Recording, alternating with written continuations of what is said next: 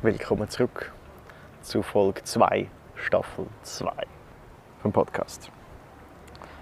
Fühlt sich immer noch wild an, Staffel 2 zu sagen, aber im Grunde genommen ist es das, wenn man das als Fortsetzung vom letzten Podcast betrachtet, ist es Staffel 2, sonst ist es Staffel 1. Anyhow, willkommen. Willkommen zurück auf der Tonley. Das ist der Name vom Segelboot, das wir gekauft haben. Das ist der Name von unserem Segelboot, mit dem wir, sagen wir es mal gross, um die Welt segeln werden. Kommt mit, hört zu, lasst euch von uns mitnehmen auf die Abenteuer, auf die Abenteuerreise und äh, lasst euch verzaubern von dem, was wir erleben. Als allererstes beschreibe ich euch, glaube ich, unser Boot.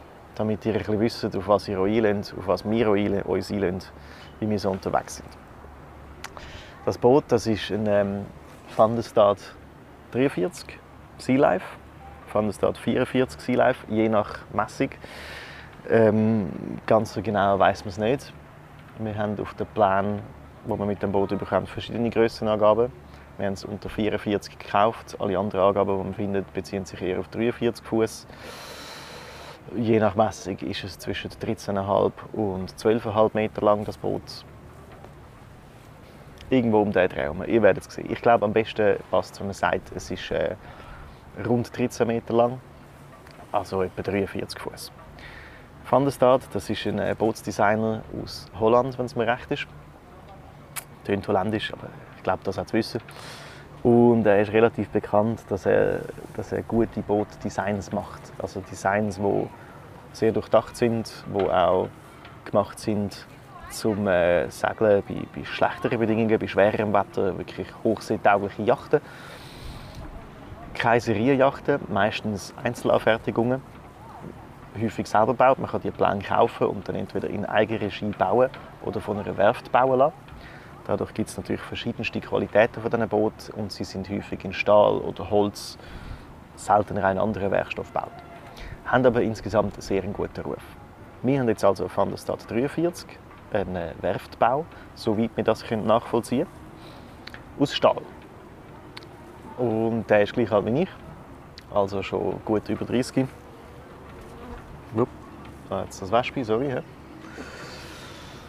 Schon gut über 30 ähm, in Stahl. Das ist ein gutes Alter für ein Boot. Ich muss geschwind einen Schluck trinken, ihr verzeiht mir.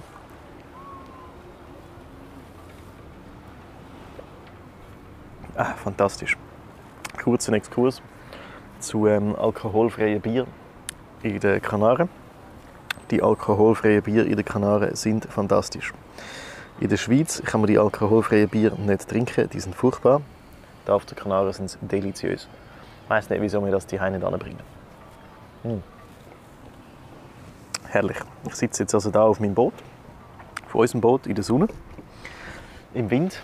Ich hoffe, es windet euch nicht zu fest. In der Sonne, im Wind geniessen ein fantastisches alkoholfreies Bier und kann euch ein bisschen Geschichten erzählen. Wunderbar. Zurück zum Boot. 43 Fuß lang, 13 Meter lang, aus Stahl gebaut, ein Werftbau. Ähm, wir haben Segel, es ist ein Segelboot. Wir haben das Grosssegel und zwei Vorsegel, das ist also ein Cutter Rig. 16 Meter Mast, das sagt jetzt vielleicht nicht viel, das ist nicht mega hoch für ein Boot von dieser Größe. Es ist also eher konservativ geriggt. Wir haben je nach Vermessung knapp über 100 Quadratmeter, wenn man alle Flächen, die sich überlappen, zusammenzählt, wahrscheinlich um die 120, 130 Quadratmeter Segelfläche. Das nach viel, aber das Boot das wiegt auch 20 Tonnen.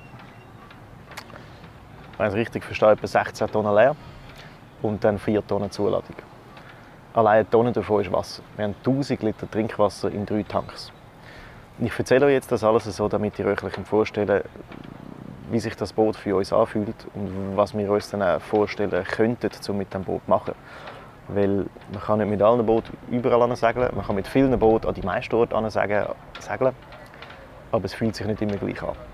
Und das Boot, auf dem ich jetzt sitze, unser Boot, das ist ähm, uneingeschränkt hochseetauglich und uneingeschränkt weltreistaglich. Eigentlich mit diesem Boot können wir überall segeln. Und das ist abhängig vom von der Rumpfform vom Rig und äh, auch von der Vorrat, unter anderem Wasser. Wir haben also 1000 Liter Wasser dabei. Das langt schon relativ weit. In drei separaten Tanks. Das heißt, es ist dreifach redundant. Wir haben weitere 750 Liter Dieseltanks, auch nochmal in drei verschiedenen Tanks. Das ist wichtig, weil wir haben auch einen Dieselmotor drin, wo wir uns mit fortbewegen wenn es keinen Wind hat. Oder aber vor allem zum in- und aus dem Hafen fahren, zum vor Anker gehen und zum uns aus brenzligen Situationen rauszubringen, wo wir nicht drin sind. Der Motor ist neu, also nicht brandneu, aber sehr neu. Der ist ausgewechselt worden.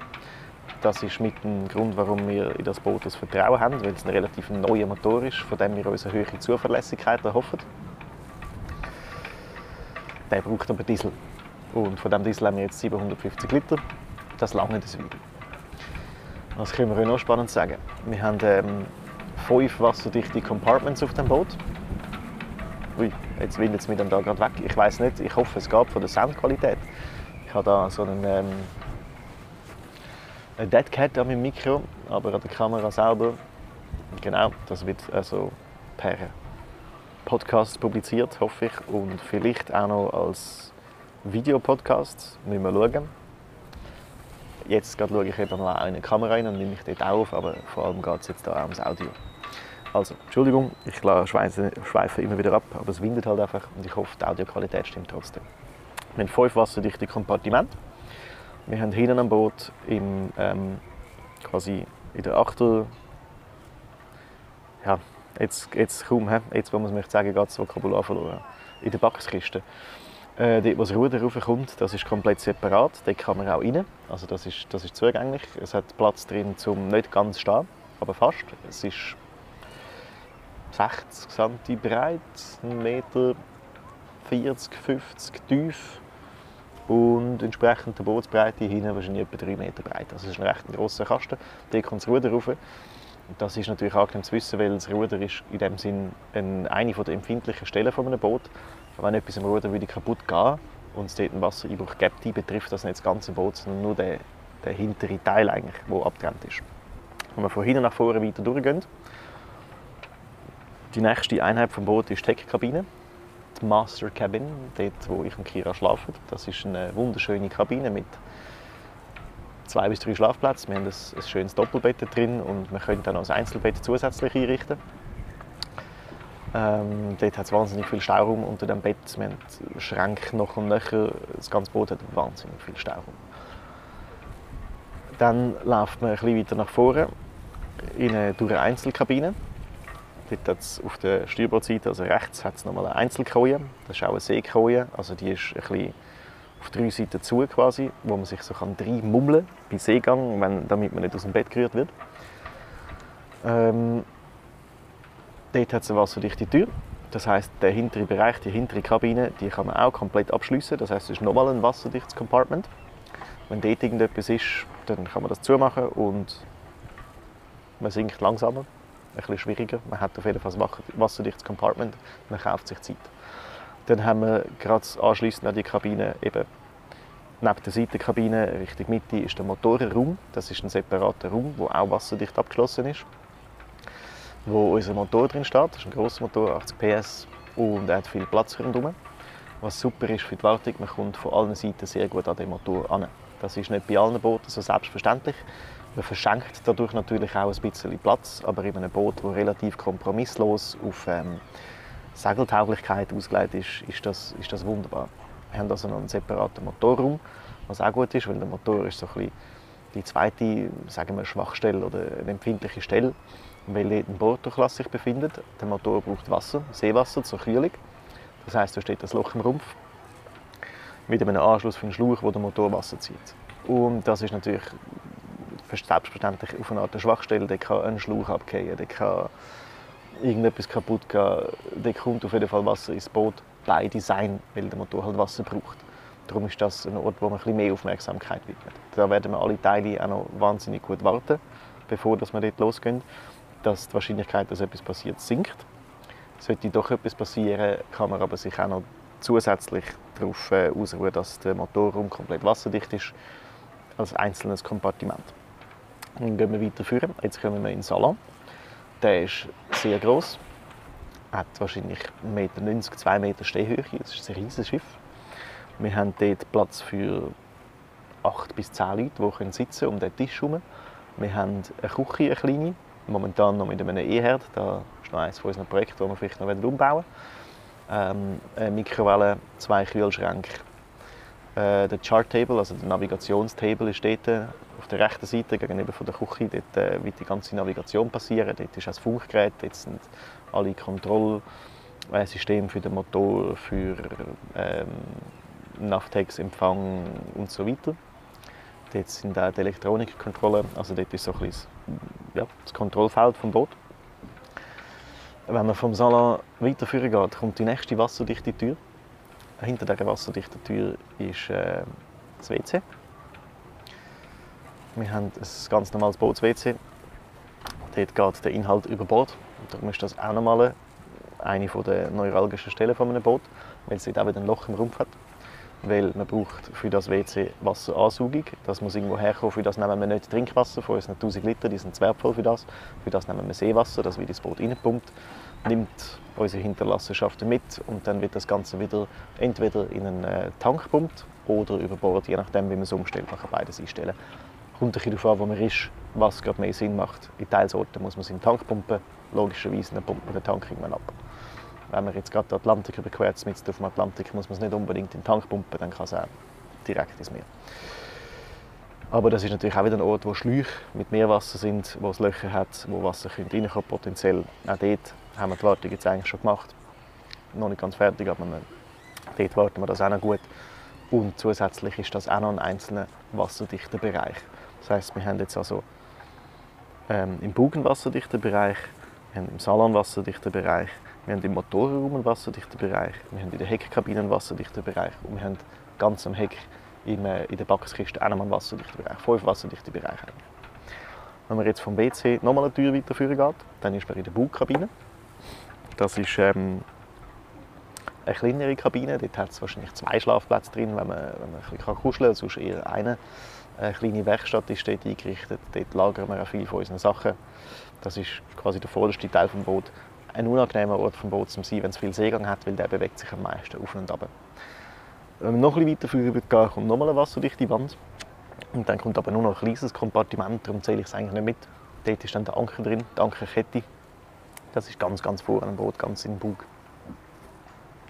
Wenn wir uns jetzt nochmal umkehren und nochmal nach hinten laufen, sind wir ja neben dem Motorraum durch so eine kleine Kabine aus der Heckkabine rausgekommen. Und anstatt dass wir jetzt wieder in die Heckkabine gehen, gehen wir jetzt auf die andere Seite des Motorraums, quasi durch die Küche durch.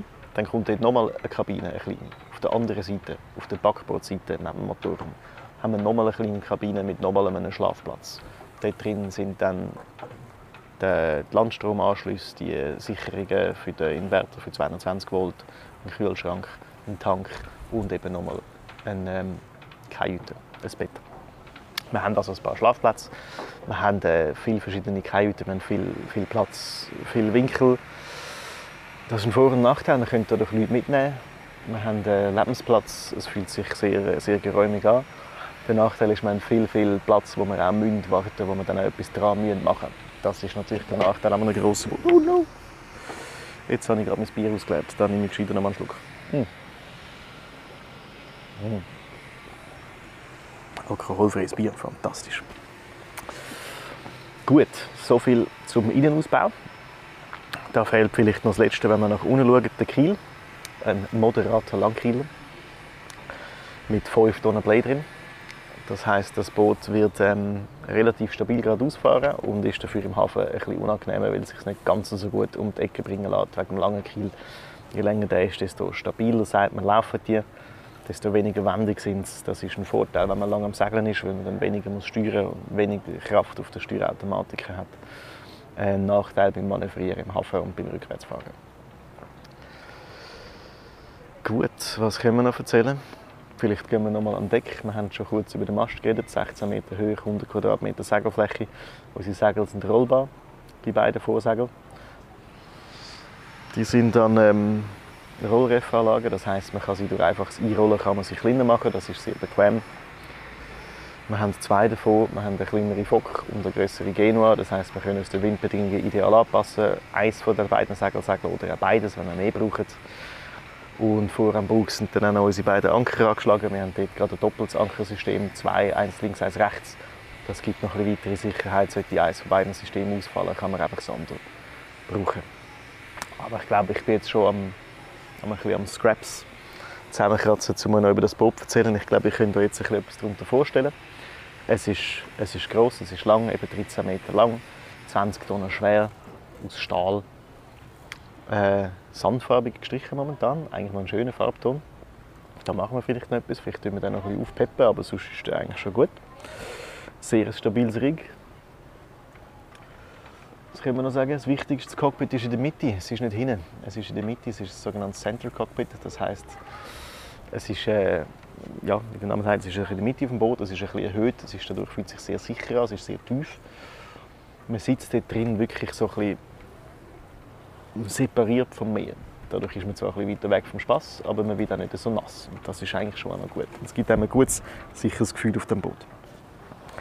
Dann haben wir das Steuerrad, den Autopilot, den Gashebel, die Radaranlage, Navigationsanlage, Tiefenmesser, alle unsere sechs Wünsche von da aus sehe ich jetzt gerade. Ähm, genau. Aber ich glaube, ich muss da abbrechen. Ich tue nur noch nur noch Sachen erzählen. So viel zu unserem Boot. Ich denke, in der nächsten Folge geht es weiter und ich erzähle euch von, unserem, von unserer ersten Überfahrt. Ich wollte das eigentlich schon diese Folge erzählen, aber jetzt habe ich mich ein bisschen verschnurrt und zu viel über das Boot geredet. Aber so könnt ihr euch wenigstens vorstellen, mit was wir unterwegs sind. Ich hoffe, es hat euch gefallen. Ihr habt einen kleinen Einblick bekommen und habt jetzt ein, ein Bild im Kopf, wie das Boot aussieht. Es sieht jetzt wahrscheinlich bei allen ein bisschen anders aus. Ähm, wenn ihr Bilder seht, schaut, ob ihr uns auf Social Media findet irgendwo wahrscheinlich posten wir mal irgendwo das Bild oder wir schicken mal ein E-Mail mit Bildern, dann könnt ihr es euch noch ein bisschen genau vorstellen. Und sonst sind eigentlich auch die Traumschiffe, die Schiffe, die man sich vorstellt, die allerschönsten. Malt euch das doch ein bisschen aus, wie ihr euch das vorstellt, wie auch ihr würdet, was für ein Boot ihr hättet, wenn ihr würdet auf das Abenteuer gehen Wenn ihr jetzt plant, um, um die Welt zu segeln oder wenigstens mal richtig Gambia zu segeln. Wenn ihr euch das könntet vorstellen Und äh, ja, ich hoffe, ich kann euch ein bisschen mitnehmen und freue mich, das nächste Mal wieder mitzunehmen. Und bis bald. Passt auf euch auf.